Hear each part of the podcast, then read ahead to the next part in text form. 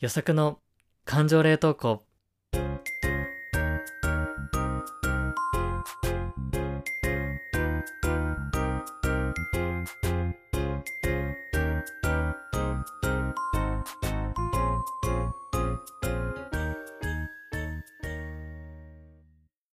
さんこんばんは、よさくです。この番組は社会人6年目の独身男性よさくが日常では感情を言葉で残していく感情保存系ポッドキャストとなっております。アラサーを取り巻く転職や恋愛など人生の分岐点と共存することを目指していきたい、そんなトークプログラムとなっております。よろしくお願いします。さて、今週も週の折り返しということで頑張っていきましょう。いやー、今日はちょっと長くなるかもしれないですけど、ちょっといろいろ話したいことがありましたね。はい、お付き合いいただければと思います。いや、あの、まあ、前回ですね、ちょっとよさこいが、えー落ち着いてですね、なんかいろいろなことにチャレンジしていきたいな、みたいな趣旨の話をしてたと思うんですよね。で、早速、ちょっと読書会に行ってきまして、まあ、そのね、感想というか体験談をお伝えできればなと今日思ってます。で、まあこれがただの読書会ではないんですよね。まあ僕の友達が働いている、えっ、と本屋さんでやっているもので、ちょっと誘ってね、もらって行ったっていうところなんだけど、あの自分のこうお気に入りの一冊みたいのを持ってって、まあそこの参加者の方々に紹介していくっていうような流れは普通の読書会なんですけど、まあ、結構男女半々で集まって、で、最後に一応この連絡先を交換したい人みたいのを事務局にこう申し出ることができて、で、それで双方が連絡先を交換したいっていう風になると、まあちょっと後日連絡先交換みたいな感じで、えー進めめるっていうところで、まあ読書会だけど、ちょっとこの恋愛マッチング要素が入っているイベントだったんですよね。うん。まあとても面白そうだしということで、まあ友人に紹介してもらって行ってきました。はい。で、恋愛的なイベント要素も入っているっていうところなんですけども、もうあの、並々ならぬ覚悟で行きまして、遊びじゃねえと。うん、遊びじゃねえんだよ、みたいな感じで。あの、これどういうことかっていうと、なんだろう、本気で恋人を探してんだみたいな、まあそういうイメージ、あの、趣旨っていうのもあるんですけど、あの、だいぶマインドセットしていきましたね。うん。こんなにマインドセットして行った人いねえんじゃねえかぐらい、あの、ガチガチにマインドセットししていきました。その今回はちょっとその、マインドセットのね、えー、中身みたいなところをお話しできればなと思います。まあちょっといろいろ話すんですけど、これを聞いてくださる皆さんがどれだけついてきてこれるのかというね、はい、僕のわけわかんない思考に、あの、耳を傾けていただければなというふうに思います。はい。で、まあまあまあ、いろいろね、ちょっと荒さにもなって結婚も考える年で恋愛うんぬんかんぬんみたいな話もちょっとはまあしてたと思うんですよ。で、その、最近でなおさらその恋愛の価値観に変革をもたらしたっていう意味で、ある小説を読んだことで僕の価値観がすごい変わったというか目が覚まされた感覚になったんですよね。まあ、それが傲慢と善良という辻村瑞希さんの小説なんですけどもこれを読んでですね、あの、かなり自分の恋愛観というのをこう考え直すきっかけになったんですよね。まあちょっとこれネタバレにもなっちゃうっていうのと、これの傲慢と善良の感想を話すとそれだけで1時間を超えてしまうので、ちょっとそこはあの、ノートで書いた文章の方にお任せをします。はい。ちょっと文章書いてるので、あの、そこの感想が気になる方は、ちょっとそっちをご覧いただければと思います。概要欄にリンクもつけておきます。はい。で、まあ、でも一応ちょっと簡単に結論まとめると、その恋愛において、なんだろう、恋愛前提で出会った人たちに対してピンとこないっていう風に感情を抱く時があるじゃないですか。なんかタイプじゃないなみたいな。ピンとこない。このピンとこないっていう感情を徹底的に掘り下げて向き合わざるを得なくなる作品だったんですよね。うん。そう。まあ、ピンとこないって別にそれだけで聞くと悪い言葉じゃない風に聞こえると思うんですけど、自分に釣り合わないって思ってると同義の言葉だよねみたいなところを、まあ、いろんな表現を用いたりとか、いろんな、なんだろうな、登場人物の心の揺れ動きみたいのを、えー描きながら、この作品はすごく訴えかけてくるんですよね。そう。で、まあ僕も少なからず恋愛前提の出会いっていうところで、まあいろいろあると思うんですよね。皆さんもね、経験ある方いると思うんですけど、マッチングアプリとか、マッチコンとか、友達の紹介とか、恋愛前提で出会った初めましての人に対してピンとこないって思うことあると思うんですけど、うーん、なんかそれってすごく自分の傲慢さが現れている感情だなと思って、今まではそうは思ってなかったんですけど、まあ、事実そうだなっていうふうに、まあ、その小説を読んで思ったので、今回は、そのなんか、ピンとこないっていう感覚を、感覚だけで終わらせないで、まあ、徹底的にこう、言語化をしようと思って、向き合言い続けて、そのピンとこないっていうのをちゃんと解きほぐして価値観に沿って、本当にパートナーとして見据えられない人なのかどうかっていうのを、まあ、まあ、言語化できないと、こう、なんだろう、フェードアウトしないじゃないですけど、なんかそういう風な形で向き合っていこうっていう風な覚悟で臨もうと思いましたね。うん。で、ちょうどまあ、ちょっと恋愛、えー、目的的な読書会だったので、そうですね、そのマインドセットで、ピンとこないなんてまあ思っちゃうことあると思うんですけど、ピンとこないだけで片付けないで、その目の前の人とちゃんと向き合ってから自分に合う合わないっていうのを判断するぞっていう、よくわからないあ面持ちでいきました。はい。まあこれちょっとどれだけ伝わってるかわかんないんですけど、まあやっぱりその、そもそも、なんか恋愛前提の出会いって、まあ減点方式になっちゃいますよね。まあ最近なんかこのことに気づき始めている方々が多いので、このフレーズを聞いたことある方もいるかなと思います。うん。恋愛前提の出会いって、まあ恋人が欲しいっていう状況から男女が会うじゃないですか。で、その恋人が欲しいから入ると、それぞれの頭の中に理想の恋人像みたいのが、まあ多分浮かんでるんですよね。うん、よく笑って優しくて、みたいな。まあいろいろな、なんかすごい総合得点がめちゃめちゃ高い状態の理想の恋人みたいのが、頭にこうできた状態で、いざ実際の人と会うじゃないですか。そうなると、あれ？みたいな。自分の頭の中の恋人よりも服装がちょっとセンスないなとか、うん、なんか思ったよりなんかコミュニケーションがうまくないなとか、もうちょっと清潔感に気を使ってほしいなっていう感じで、その、戦う相手が相手の頭の中の理想の小人なので、勝てるわけないというか、そこからどんどん減点減点っていう方式になってしまって、結果的にこう、萎えてしまうというか、いうことが多いのかなっっていうふうに思ってるんですよね。うん。そう、これが、なんだろう、職場とかのコミュニティから恋愛に発展するだと、まあ、あんまり怒らないじゃないですか。まあ、例えば先ほどじゃあ、服装のセンスがちょっとないなとかって思っちゃうとしても、例えば、職場で普通にスーツとかで、まあ、めちゃめちゃ、でも仕事ができて、で、気配りもできて、あの人すごいいい人だなと思って、まあただ別に恋愛関係じゃないと。でもだんだんなんかひょんなことから一緒に二人でご飯に行くようになって、なんか仲良くなって、もしかしてこれ恋愛に発展するかもってなって、それでまあじゃあ、この、その人のパーソナルな部分、いいところとかが分かった部分で、じゃあ初めて二人でデートに行きましたと。で、そこで服装がダサいってなっても、まあちょっとなえるかもしれないですけど、まあ、補えるじゃないですか。でも仕事できるしとか、うん、気配りできるしって他のポイントで補うことはできると思うんですけど、なんか最初恋愛前提でなっちゃうと、パーソナルな部分知らないので、なんか服装のセンスがないっていうその一点の要素だけでもう恋愛対象外になんかなってしまうみたいな、なんかそれってすごく本質的ではないなっていうふうになんか改めて思いましたね。なんだろう、例えば、その、バイトの、自分がね、バイトを受け入れるさ、アルバイト先の人だとして、まあ、例えば、大学生がバイトしたいですって来て、履歴書の字が汚くて、なんかそれだけで落とすみたいなね。うん、なんかそんなイメージかな。うん。別に履歴書の字が汚いからといって、そのね、アルバイトを熱心にやってくれないとは言い切れないじゃないですか。字汚くてもめちゃめちゃ接客うまくて、シフトめちゃめちゃ入ってくれるかもしれない。うん。けど、なんか字汚いな、この子ダメとかってやってるのと同じようなものなのかなって思いますね。うん、後天的にしかわからないその人の魅力をもう勝手に判断してしまうみたいな。まあ、ある程度傾向はあるかもしれないけど、当然ね、字が綺麗な方が丁寧な性格の人が多いとか、一定数の相関関係はあるかもしれないけど、それだけで判断するのって良くないなって思いますよね。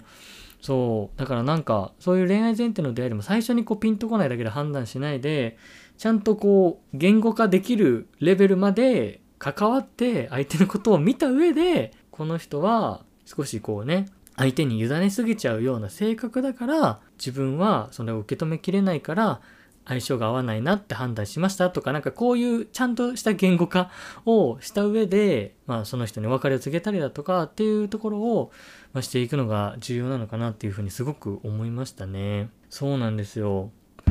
っていうことを考えた上で、よくまあ恋愛だとストライクゾーンとかって言うと思うんですけど、なんか自分のストライクゾーンみたいなところを、なんかちゃんとこう言語化しないと、来た球がストライクかボールかってわからないと思うので、なんか改めて自分の異性のタイプを徹底的に考えてやろうと思って、あの すごいよくわからない思考にたどり着いてるんですけど、あの、ちょっと徹底的に考えてみたんですよね。うん。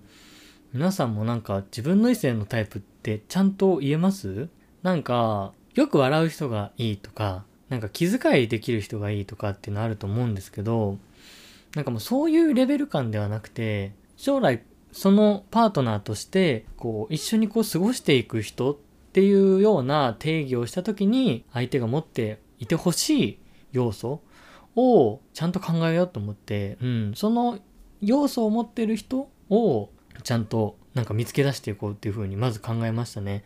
そう、なんかまあ転職と本当に同じで、転職もなんかいろいろ企業の基準っていろいろあるじゃないですか。福利厚生がいいとか、年収がいいとか、やりがいがあるとか、そういういろんな基準がバラバラにたくさんあって、なんか総合的に、えー、高いとこ求めちゃうと全部がいい企業っていうのはないので、結局選べないっていう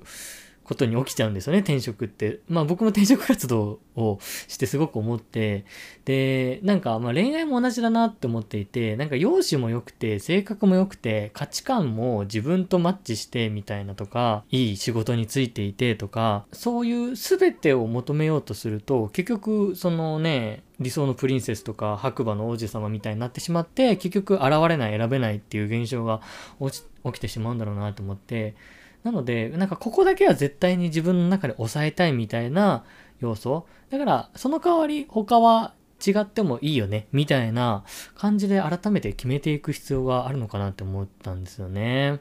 そう、なんかまあこんなね こんなシステマティックに考えるものじゃないんだけどね、恋愛ってね。まあでも、もうここまで来ちゃったんで考えるしかねえなっていうところで考えました。はい。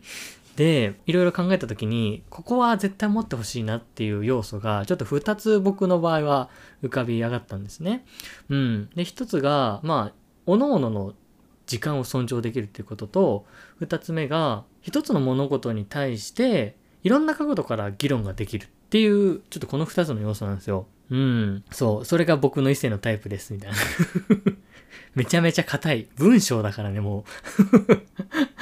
まあ、それはさておきですね。まず一つ目のなんか、おのおのの、こう、時間を尊重できるっていうところなんですけど、僕、人って全部好きなものとか価値観って一致するのってなんか無理だと思っていて、前向きな諦めじゃないんですけど、だからなんか100%好きなものが同じとか、人生の全てをその人と一緒に共有するっていう、なんか無理だと思っていて、そう。まあなんかそれぞれの世界観があるじゃないですか。うん。まあ似ているところもあって。だからなんかパートナーと、僕の理想としてはパートナーと100%人生を共にするっていうよりかは、なんか50%自分の人生があって、もう50%の人生をその人とシェアするみたいなね。なんかそういうのが僕の中ではこう理想なんですよね。まあ今のところの話なんですけど、当然相手が好きなものとか相手の趣味とかも一緒にやりたいし、でもそれは彼女にとって僕じゃない相手とやった方が楽しいケースとかもあると思うんですよね。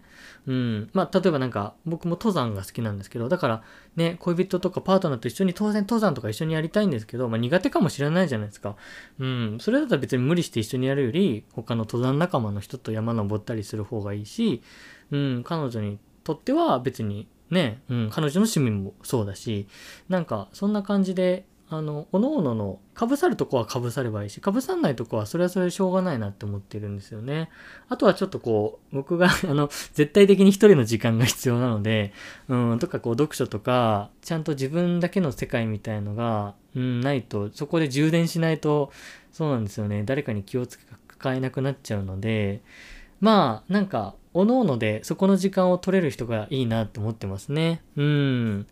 だから自分の時間もあるし、パートナーと共有する時間もあるよ、みたいなところの理解が得られる人がいいかなと思いますね。まあ、だから一人の時間が好きな人はその辺の理解があるので、うん、別に一人の時間が好きじゃなくても僕に対して理解があればいいんですけど、まあ、さすがにね、向こうが一人の時間好きじゃないのに勝手に僕だけ一人の時間過ごしてるみたいのはさすがに良くないので、うん、一人の時間も過ごせる人がいいのかなって思いますね。うん。まあこれが一つですよと。そう。で、二つ目が、これ最近気づいたんですけど、そう。なんか一つの物事をなんかいろんな角度から議論できるっていうところで、そう、まあさっきね、まあ僕一人の時間を大切にしたいみたいな話したんですけど、じゃあ逆に一緒にいる時に何を求めるのってなった時に、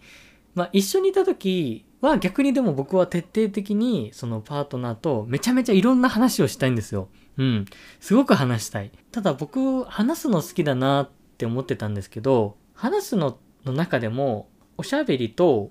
議論みたいな。まあなんか話の中にもいろんな種類があると思うんですけど、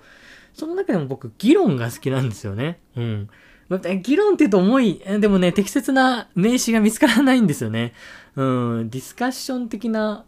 ことがすごく好きなんですよ。うん。まあ今も自分のタイプみたいなことについて徹底的にこう、まあ、一人で議論をしてるじゃないですか。うん。ね好きなタイプなんて優しい人っつって終わるのに、いやいや、パートナーといるべき、あパートナーとして求めた時に、絶対的にこう、外してはならない要素として、今回はこう考えましたみたいな。なぜなら僕はこういう価値観を持ってるからですみたいな、その、なんかなんでとか、他の観点から考えるととかっていう話がすごく好きなんですよね。そう。だからこれを一緒にしたいなっていう感じで、そう。だから、よく話す人っていうのがタイプなんですけど、それは、とにかくおしゃべりな人っていうわけではなくて、もう一つのもの、自分のタイプはとか、ね、わかんないけど、何でもいいんだけど、自分の得意なこととはとか、自分の好きなことはっていう、本当に一つの話題だけで、いろんな角度からもうずっと無限に話せるような、そんな人と一緒にいたいなっていうことが最近分かりましたね。うん。まあ、これはなんか男女限らず、確かにこう、今まで仲良くなったというか、今も長い付き合いの人って、なんかそういう風な、一つのことでいろんなことで議論できるので話題が尽きないというか、なんか話題の量が多いというよりかは、一つの話題でこう永遠にこう下に掘り下げていく。うん、人が僕にとって、僕の人生にとってとても必要だなって思っている人なので、そう、なんかそういうことが一緒にできる人がいいですね。だからなんか僕がなぜかっていうととか、この観点からっていうとっていうことに対して、いやなんかそんな細かいことめんどくさいからいいよじゃなくて、いや私はもうこう思うよみたいな。でも私の過去の経験から言うととか、うん、でもそれって相手の第三者の視点になった時にこうも考えることができるんじゃないみたいな、なんかそういう、その、なんだろうな、掛け合いと言いますか、こう、積み重ねていく感じうん。キャッチボールとかでもないかも、もはや。一つの台の上にいろいろこう乗せ合ってる感じなのかなうん。何ですかね。キャッチボールじゃなくて、まあ、ちょっといい例えが浮かばないんですけど、そう。うん。なんか乗せ合ってる感じかな。投げ合うっていうよりかは、うん。そんなような相手がいいのかなって思いましたね。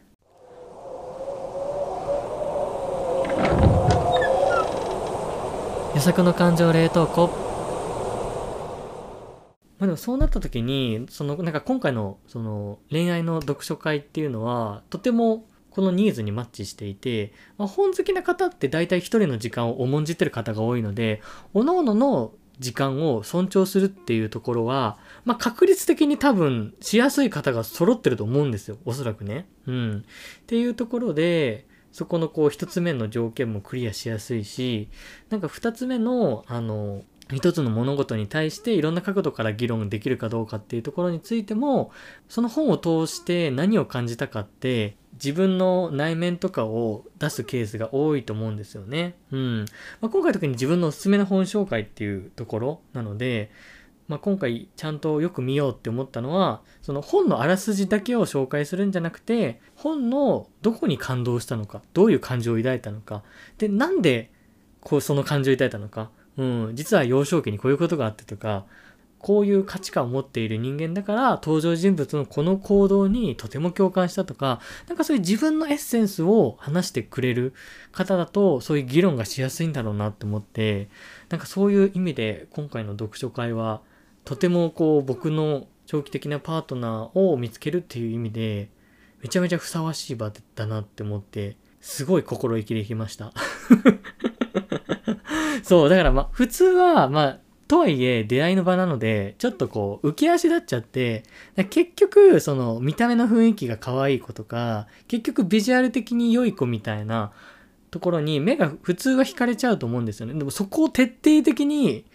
落ち着けよ、咲くよと。お前何しに来たんだと。価値観、自分の価値観問い出さしに来たんだろうというところで、徹底的に、その、議論ができる子を探すみたいな。可愛い子を探しに行くんじゃなくて、議論ができる子を探しに行けよ、作っていう風に、もう、めちゃめちゃ、あの、マインドコントロールして足を運びましたね。こんなやついるんだろうかぐらい、はい、唱えていきました。はい、まあ、それで、まあ、行ったんですけれども、えー、っとですね、まあ大体合計で20人ぐらい参加者がいましたかね。そう、だから男女10人ちょっとずつぐらいかな。うん、感じで。で、まあ5、6人でグループ組んで、おのおの一冊、こうみんな紹介して、で、それで、ちょっとこうね、あの、半外みたいのして、全員とは一応ちょっと同じグループで話せるようにするっていう感じでしたね。うん。なので、まあ1対1ではそんなに話せないんですけど、とはいえ、なんか一グループ、割と30分ぐらいかな。うん、あの時間はあったので、まあまあまあ、そのがっつりとまではいかないけど、その人のなんかある程度のこう雰囲気とか価値観の表層的なところはなんとなくつかめるみたいな感じでしたかね。まあでも特になんかフリートークじゃなくて本を選んで持ってくるので、やっぱどういう本を選んでくるのかってその人の内面が出やすいので、なんかそういった意味ではとてもその人の価値観を探りに行くには適したイベントでしたね。そう。まあ、ちなみに僕はですね、角田光代さんの愛がなんだっていうのを持ってって、あの、まあ、完全に選書ミスだったですけど、まあそんなことないか。あの、作品として僕めちゃめちゃ好きなんですよ。うん。で、愛がなんだは、その狂ったように一途な愛を、あの、持っているてるちゃんっていう女の子と、その愛を全く受け取らずに、あの、好きな時にてるちゃんを呼んで、好きな時に返すっていう気分屋の、あの、クズ男のマモちゃんっていうあの人が登場する作品なんですよ。で、この作品は映画化もしていて、あの、本当に賛否両論で、あの、わかんない人には何これみたいな感じで、ぶっ刺さる人にはべちゃめちゃにぶっ刺さるっていうね、うん、感じなんですけど、まあ、片思いだけど、なんか振り回されるんだけど、女の子がクズ男にね。まあでも、女の子は男の子を好きすぎて、狂った愛情のまま突き進むっていう感じでね。そう、だから、何これみたいな、理解できないみたいな人はそうだし、うーん、なんかそういうね、ところに感情移入できちゃう人はとても見ていて苦しい作品なんですけど、うん。なのでね、あの、結構、そうですね、議論、まあでも議論が分かれるものを僕は持ってきたかったので、うん。そういった意味で 賛否両論ちょっとあるだろうな的なね、ところも含めて、ちょっともうぶっ込んでみようって感じで愛がなんだを持っていきましたね。はい。そう。だから僕がなんか紹介をしながら、なんか、あ、めっちゃその作品楽しそうですね、じゃなくて、なんかすごい、あのー、神妙な面持ちをされる方とかいらっしゃって、あべえ、やっぱミスったかなとか思ったんですけど、まあ、あの、紹介に関してはとても熱が入るので、はい、楽しかったですね。最後にね、連絡先交換したい人を、なんか印つけて、あの、回収してみたいな、まあ、複数人、なんか何人かつけていいっていうルールだったんですけど、あの、そうですね、だから、なんか十数名女性がいたんですけど、あの、結果的にですね、めちゃめちゃありがたいことになんか6名から連絡先交換の希望をいただきまして、そう、めちゃめちゃありがたかったですね。僕別に全然今まで完全にモテるタイプじゃなかったんですけど、なんか読書会で、なんかその能力を発揮するんだなって思いましたね まあなんだろう、僕、うん、難しいな。でもなんか人に物を紹介するのとか結構得意なタイプというか、まあ営業なんでね、うん、物売って暮らしてるんで、まあそういう意味では、ちょっとね、結構本好きの方って、その、ね、ちょっと口下手じゃないですけど、そういうコミュニケーションに積極あの、的じゃない方も結構多いのかなと思ったんですけど、まあ僕、あの、紹介だったらガンガン喋っちゃうんで、あの